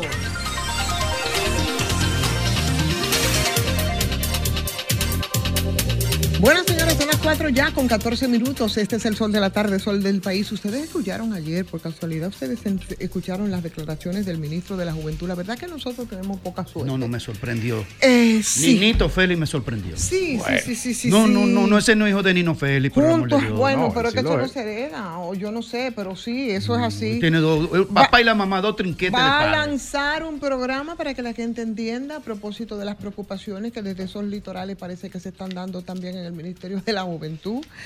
Va a lanzar un programa que se va a llamar Teteo Seguro. Por el amor de Dios. Óyeme, Teteo Seguro. Estos están Así contentos allí, míralo, eh, como míralo, están ustedes lo están celebrando. escuchando, como su nombre lo dice. Y eso se trata, según eh, el, el joven Félix, de organizar de manera formal Organizar el desorden. los coritos callejeros, el desorden, el teteo. Ah, eso sí, yo no sé si se van a, si se van a impartir o si se van a dar o van a convocar eh, a, a gente de las distintas iglesias, porque ahí ni se va a consumir alcohol, ni se va a consumir no- no droga, quiero que sabemos que se consumen en los teteos, Ay, ay, ni ay, van a haber ar- no van a haber armas de fuego, no van a haber Ay, armas ay, ay, blancas. Pues no es un teteo, En- entonces. en- exactamente, entonces yo, la verdad yo no entiendo, no va a haber consumo de ningún tipo de sustancia, no va a haber violencia. carajo En fin, eh, es un teteo organizado según este esta persona. Yo no había visto una cosa tan insólita, yo creo que debería de recoger. Algo que debemos estar pensando cómo desterrarlo. Óyeme. Tú le estás buscando De cómo un organizarlo, bajadero. cómo organizarlo. No, no, no, no, no, no, no, no. Entonces- es que no puede ser, por el amor de Dios. Ah. El Ministerio de la Juventud tiene otra función,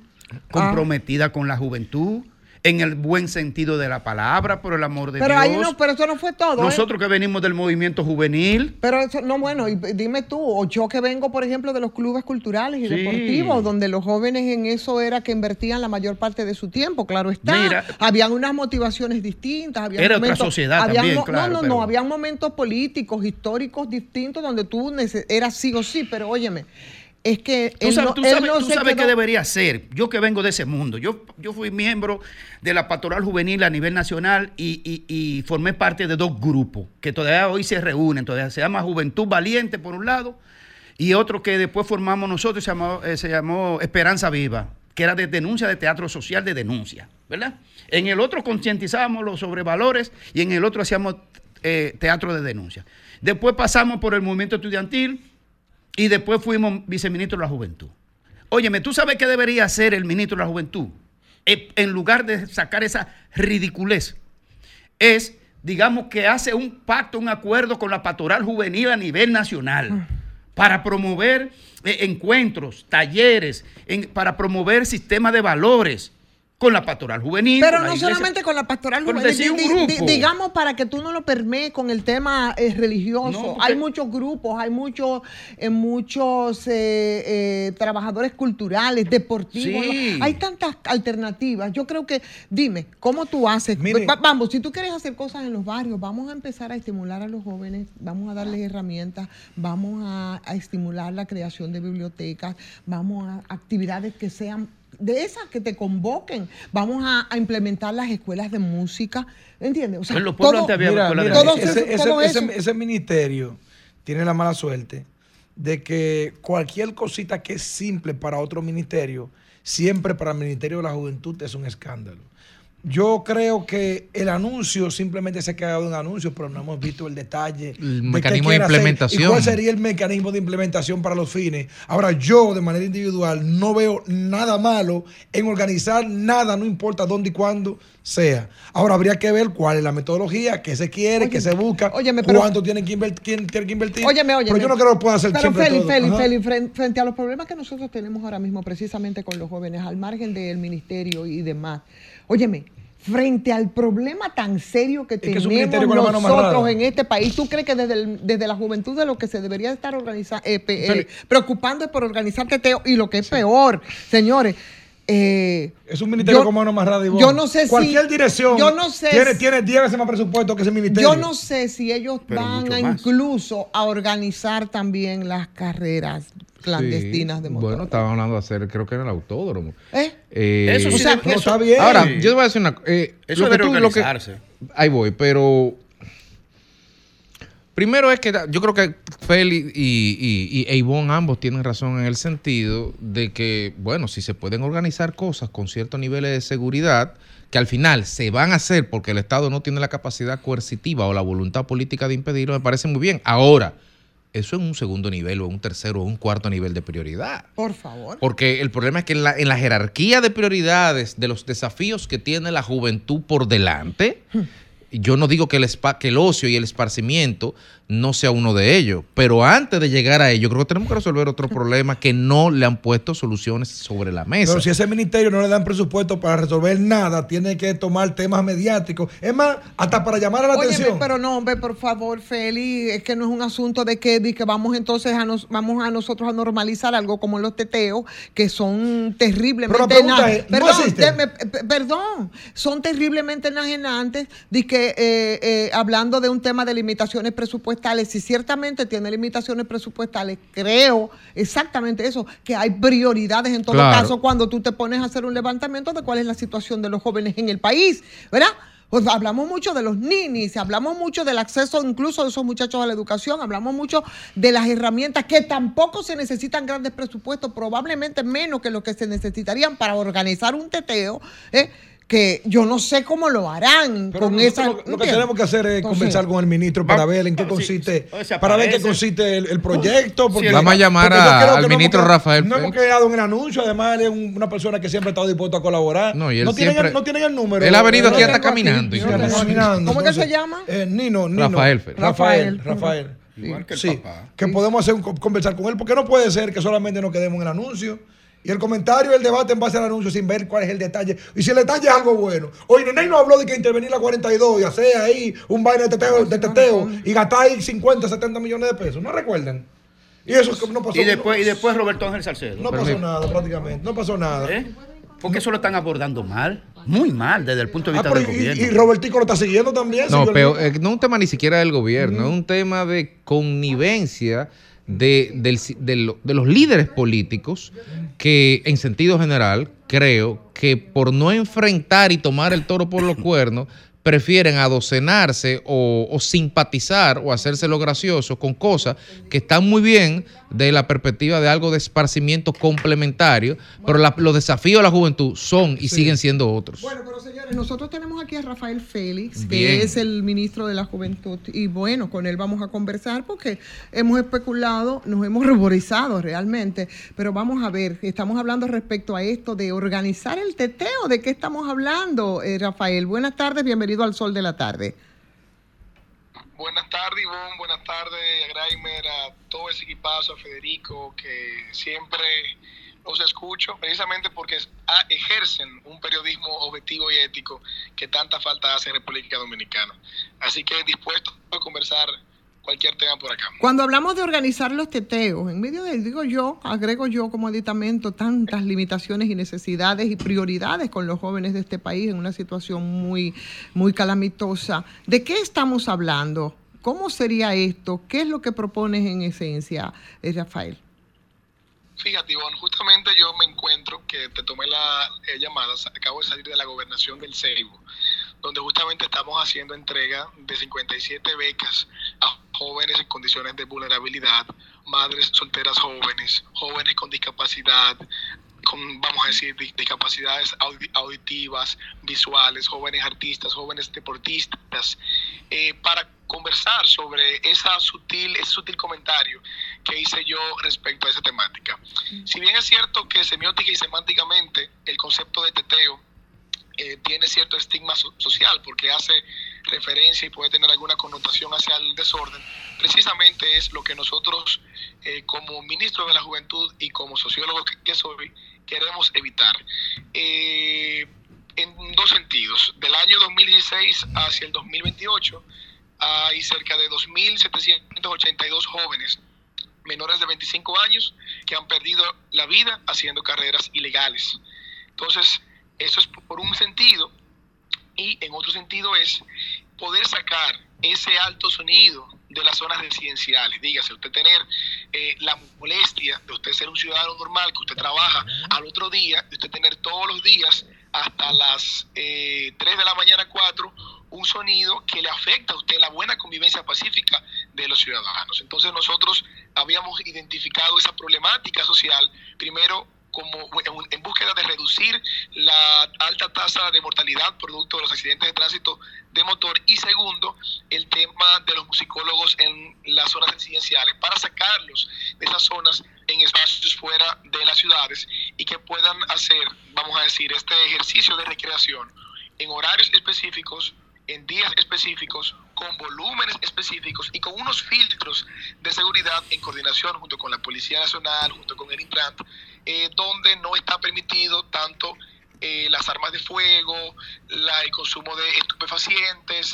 hasta el ingreso incluso, Ivonne, hasta de botellas de vidrio, como una forma de uno regular y poder, va- vamos a decir, sacar de, de, de esos espacios que deben ser los parques al final para, para los niños, para los ancianos, para los buenos ciudadanos, sacar ese, ese tipo de actividad y regularla en otro espacio. Sí, Rafael. Es una propuesta Sí. que simplemente está en formulación, la comenté sutilmente en un programa y eh, qui- quizás el, el concepto de teteo es eh, lo que choca un poco, vamos a decir, una actividad lúdica recreativa de emprendimiento social juvenil nocturna, si así suena mucho más bonito, un coro, una chercha, eh, un, un- un bonche. Entonces, esa es más o menos la, la esencia de la idea. Eh, lástima que, que se haya pensado que, que vamos a organizar y a patrocinar para nada, Sí. no se va a erogar ningún fondo, simplemente es intentar, en- por un lado, reducir como se han hecho, por ejemplo, en provincias como, como Nagua, que tiene buenas prácticas en cuanto a eso, al municipio de Higüey, Santo Domingo Este, donde en las afueras de la ciudad, donde lo que hay es finca por ahí, póngase, se crea un espacio donde esas personas se pueden recrear y donde hasta el momento de hoy, durante varios años, nunca se ha generado Sí, Rafael, A propósito, eh, sí, Félix Lara por aquí. A propósito de- de- del tema que ha, sido tendencia con el tema del teteo, yo recuerdo que, muchos grupos de estos organizados eh, habían pedido zonas de tolerancia y creo que la, la Procuraduría en algún momento dado también había estado pensando con el tema de la normalización de estos temas ya de, de- de esas actividades, principalmente con el tema de la música. ¿Ese programa es un programa ideado completamente o es una continuidad o tenía ya conocimiento de algo que se había hecho referente a eso? Félix, eh, es, muy, es muy importante lo, lo que tú señalas. Hay una Federación Dominicana de Comerciantes de la Música que está compuesto por más de 400 gremios en torno a importadores, instaladores, eh, vamos a decir, comerciantes de este tipo de industria que tienen una petición desde hace muchos años que se le pueda crear, como bien tú comentas, este espacio. Pero lamentablemente no se podía hacer. Nosotros escuchamos esa problemática de muchos jóvenes que es su hobby, al igual como lo hacen en Estados Unidos, lo hacen en Puerto Rico, donde sí se les permite eh, espacios fuera de las ciudades, donde ellos pueden poder hacer eso y donde verdaderamente no, en- no entran dentro del marco de conflicto con la ley, porque están eh, no perjudicando a otras personas y se hace con total control. En este caso estamos en coordinación, no solamente es el Ministerio de la Juventud, es una quimera pensar que desde el Ministerio vamos a resolver todas las problemáticas de los jóvenes, sino que como entidad formuladora de políticas públicas nos acercamos a diferentes instituciones como Medio Ambiente, que trabaja el tema de las leyes que tienen que ver con el alto volumen, la Policía Nacional como entidad regulatoria del orden, el Intran en cuanto al tema del el tráfico, para plantear esta, esta problemática, esta situación y buscarle el mejor bajadero. Eh, esa es más o menos la, la idea. Estamos abiertos a poder escuchar eh, cualquier crítica constructiva, cualquier recomendación, comenzando con que me han dicho, mira, Ninito, nosotros no, no podemos salir a defenderlo aunque lo consideremos viable, porque al final la, la gente se ha ido en contra del término, por lo menos cámbiale el, el nombre de, de teteo y ponlo que sea. No se lo cambie, Sí, déjalo así que- mismo, que- está que- bien. hay- en el fondo, Déjalo así mismo. en el ¿Cómo fondo hay un es, tema de estigma también. Eh, ministro, Pero un estigma verdadero, no es exacto. Una, hay que entender cómo es la sociedad. Una pregunta, ministro. ¿El ministerio tiene capacidades o recursos más bien para poder implementar medidas de este corte a nivel nacional e incluso eh, la identificación de espacios apropiados que se ajusten a las especificaciones que usted señala en 32 provincias? O sea, ahí se puede se pueden conseguir esos espacios, qué acuerdos se están haciendo o dónde se va a pilotar primero esta iniciativa.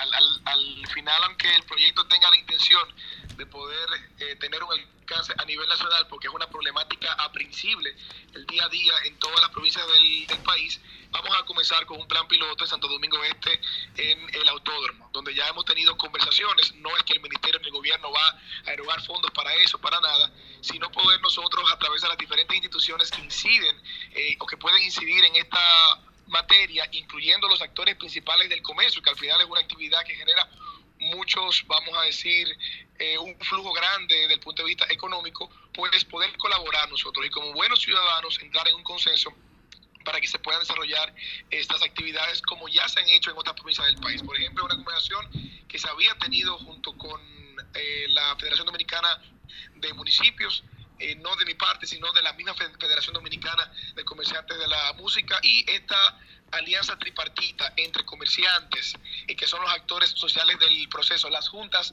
de vecinos, eh, los eh, gestores de los gobiernos locales, que son las alcaldías, poder gestionar estos espacios que para nada van a entrar, es sacar ese alto sonido de las calles que afecta la buena convivencia de los ciudadanos y las ciudadanas. Bueno, eh, eh, Rafael, muchísimas gracias por aceptar esta conversación aún brevemente por teléfono. En algún momento supongo que ven- vendrás aquí personalmente porque habrá mucho que hablar. Habla de gestores de ese tipo, pero pues, pensamos en los gestores culturales, en los gestores deportivos que necesitan acompañamiento, perdón, que siguen necesitan acompañamiento precisamente del Ministerio de la Juventud para otras iniciativas probablemente más prioritarias para los jóvenes, pero ya de eso vamos a Nosotros justamente eh, desarrollamos, por ejemplo, ahora mismo en el Premio Nacional de la Juventud, acabamos de hablar de las diferentes iniciativas que tenemos nosotros referente a la formación artística, como Bien. decía Gramsci, el- la cultura como como, como institución social capaz de poder transformar la sociedad. Tenemos diferentes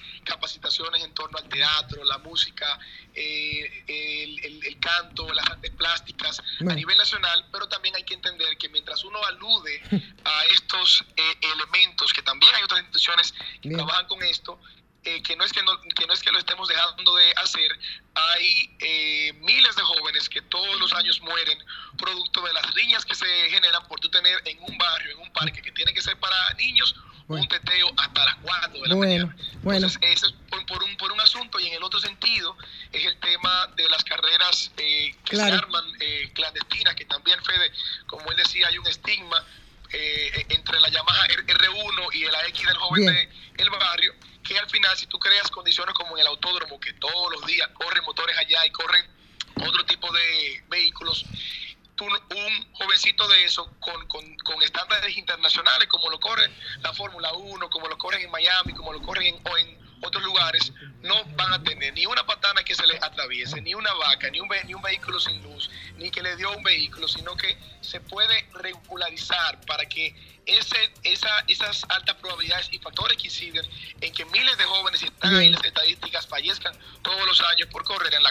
Rafael, yo creo que tenemos que, tenemos que Rafael, yo creo que tenemos que hablar más en detalle sobre todo esto y lo vamos a hacer de manera personal. Ahora tenemos las limitaciones del tiempo. Te agradecemos mucho que hayas estado a hablarnos.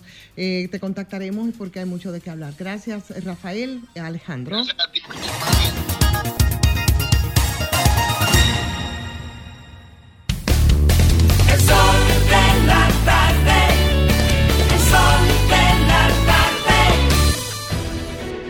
Sol 106.5, la más interactiva. Una emisora RCC Miria. Sol 106.5.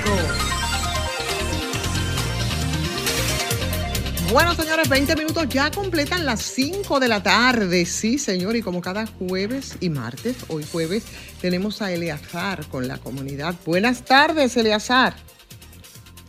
Buenas tardes, ¿cómo están todos? Bien, muy bien. Cuéntanos cómo andan las cosas por ahí, por la Gran Manzana.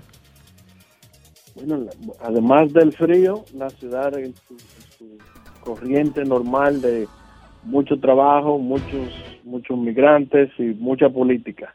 Hoy ha sido un día en el que hay mucha gente que contentas y otras no tantos con la decisión ya casi pública de la Suprema Corte de Justicia y la enmienda 14, la enmienda 14 sección 3 en la que van a prácticamente a permitir al, al presidente Trump en la en las boletas de Colorado y no aparentemente no le van a permitir a los demás estados impugnarlo. Aparentemente vamos a tener al, al presidente Trump en, la- en las boletas presidenciales en todos los estados porque la Suprema Corte decidió que los estados no tienen la, la, la fuerza jurídica como para tomar ese tipo de decisiones. porque él no está, él no está ni su juicio de la justicia ni está sentenciado. Entonces, no se le pueden quitar sus derechos. Se- se- La- por más que no lo querramos, como yo, por ejemplo, pero no ¿O se yo, puede- presidente Trump? Sí, hombre. Eh, eh, como- hay que permitírselo realmente. Aunque el, el marco legal era con respecto a la in- insurrección de, de junio, de enero 6, Pero no ha sido sentenciado. y parte, no, o- obviamente no, por lo tanto lo- los estados no tienen jurisdicción para, para lo prohibido. Sí. Y por tanto, como dije anteriormente, ya va, va a ser parte de la boleta presidencial. O sea, ya no hay, eh, prácticamente acaba, creo, de vencer eh, ahí en, Ne- Nevada eh, humillantemente a la, a la rival Nikki Haley. O- óyeme, óyeme. Eleazar, lo que hizo Nixon es un niño de teta a lo que, a lo que hizo Donald Trump. El problema es que para, para eso hay que llegar a un juicio y, de- y decir que llegó ahí. Y en el caso de Nixon no llegó a un juicio. él dijo, dice- me voy porque mejor. él dijo, me voy. Sí, pero lo que hizo Donald Trump fue un atentado a la democracia, un golpe, de- un autogolpe de Estado terrible. hay 50% de la población, quizá más o menos, no se sabe todavía, se sabrá en las elecciones, que obvian totalmente cualquier tipo de acusación en contra de Trump, que para ellos es secundario en todos los sentidos. ¿Cómo va a ser? Por las otras, bueno, las, las hay otras políticas, la, la política norteamericana en este momento es más de choques culturales que de ideologías. En este caso, eh, eh, la, la, la LGBT contra los conservadores, eh, la- los, los que apoyan los, los migrantes contra los que no apoyan a los migrantes. Esa prácticamente es la base de lo que se va a decidir en, en las elecciones, mucho más que simplemente los demócratas contra los republicanos. Hay, hay unos choques. O sea, que eh, estados esos temas, por ejemplo, de, de la los, los temas que uno pensaría que son básicos, como la canasta, el precio del, del- de aquello, el alquiler, el precio de la leche, esos son temas secundarios en, en la visceralidad del voto. Sí, en pa- en los países desarrollados, donde las, las necesidades básicas están cubiertas, eventualmente, históricamente, ya las decisiones las- y los choques electorales no son basados en, lo básico, ya son prácticamente en ideologías, y entonces de ideologías pasan a choques culturales, donde hay secciones de la población que quieren sobreponerse e interponerse a otras, en este caso casi geográficamente dividido, el sur y el norte, eh, eh, hay que saber que la guerra civil de aquí no tiene tanto tiempo, son ciento tantos años.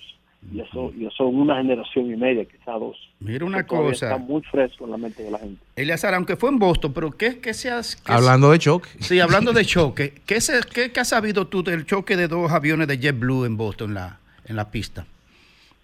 Y ahí vi en las redes de que hubieron un choque de, de dos aviones de JetBlue en las pistas. Ah, gracias, que fue antes de aterrizar. Eh, JetBlue continúa dando noticias, casi nunca gratas.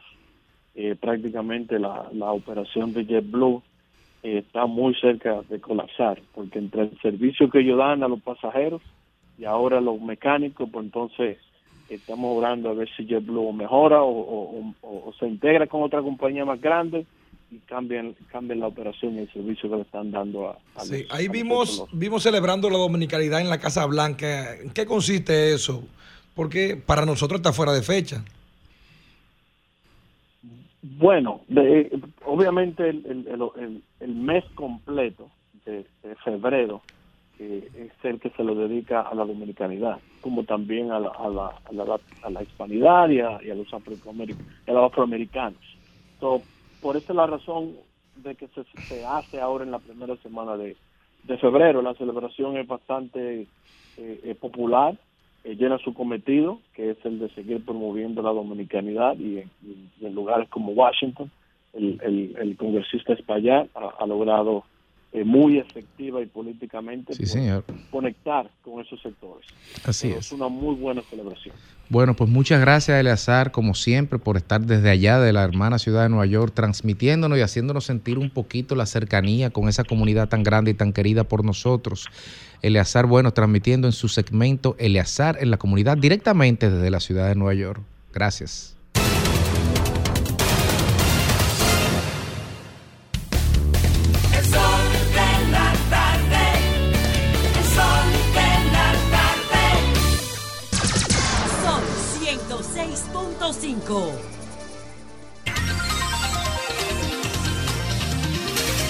4 y 48 minutos de la tarde. Seguimos aquí en el gobierno de la tarde. Hay una información de corte social que tiene que ver con la desaparición del señor Facundo. Lamentablemente tiene Alzheimer y por lo tanto no recuerda eh, cómo retornar. Entonces Facundo padece de Alzheimer y partió con rumbo desconocido desde su residencia en Sabana Perdida. Aquí hay un número 829-676, ahí lo están viendo en pantalla. 1827, 809-701-0537. El que pueda Caramba, O el que colaborar con algo. información. Sí, que llame ahí y diga por dónde lo, si lo ha visto por ahí. Es una noticia triste, indudablemente. Y en el día de hoy también hay otra noticia, bueno, terrible. Habría que cada quien valorarla como entienda. Pero nos sorprenden los medios de comunicación dándonos la, de cuenta de que en la cárcel de La Vega, ¿verdad?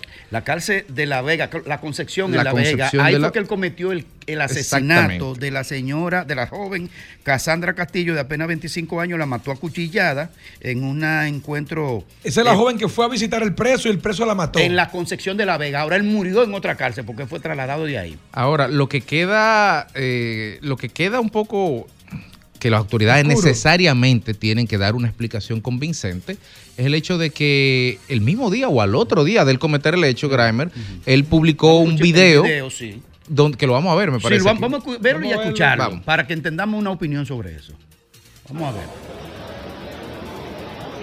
Estoy haciendo este video para que se den cuenta de que yo no tengo un golpe en mi cuerpo, para que se den cuenta de que yo estoy nítido, ¿me entienden? Por si sucede algo, ya ustedes tienen conocimiento, por lo menos las autoridades, de lo que sucedió. Yo estoy nítido, estoy caminando aquí afuera, ¿me entienden? Yo no tengo un ranguñón en mi cuerpo, yo estoy bien. ¿Ya me está entendiendo? Entonces, por si ahorita yo aparezco muerto, o aparezco ahorcado, o aparezco envenenado, ya ustedes saben por dónde. ¿Aparezco muerto o aparezco O ahorcado? ahorcado. Y, y era profeta el hombre. ¿Qué Eh, no, pasó? entonces, cualquier sabe los estudiante, cualquier estudiante de psicología, estudiante con dos materias en la universidad, te dice a ti que ese individuo no tiene eh, vocación suicida. No tiene, no tiene, no, No tiene tiene. cuadro, cuadro suicida. No, es un psicópata. Porque después de haber... No tiene remordimiento. En el video no Sí. expresó remordimiento No, ni para siquiera. nada. Entonces, la fiscal, mira, él, él la mató a su pareja en, en la Concepción de la Vega, que es una fortaleza que tiene una cárcel. Pero él fue trasladado al centro de rehabilitación El Pinito, también en La Vega. Entonces, él se, oye cómo narra la cuestión del periódico, que él se ahorcó con una tira, con una tira.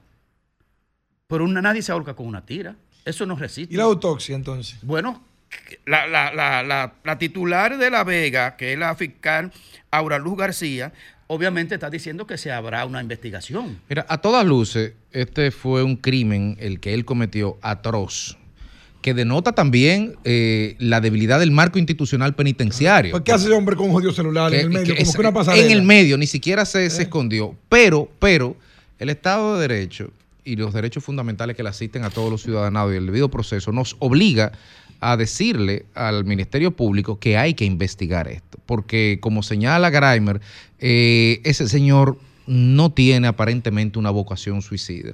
Y independientemente de lo que pudo, lo que hizo, eh, yo creo que hay que investigar a ver qué fue lo que pasó realmente. ¿no? Y cómo se ha desplomado el sistema carcelario en este país al nivel...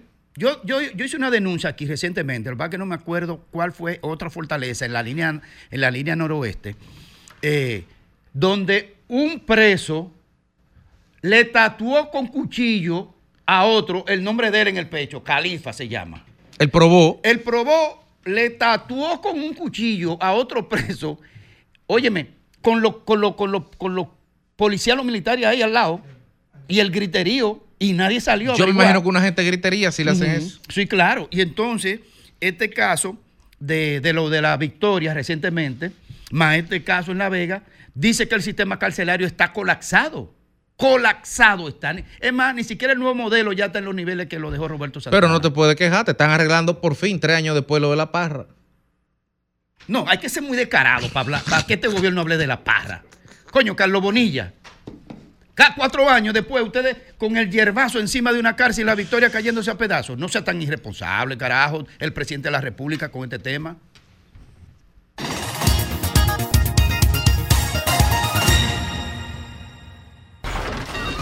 Comunícate 809-540-1065. 1-833-610-1065 desde los Estados Unidos. Sol 106.5, la más interactiva.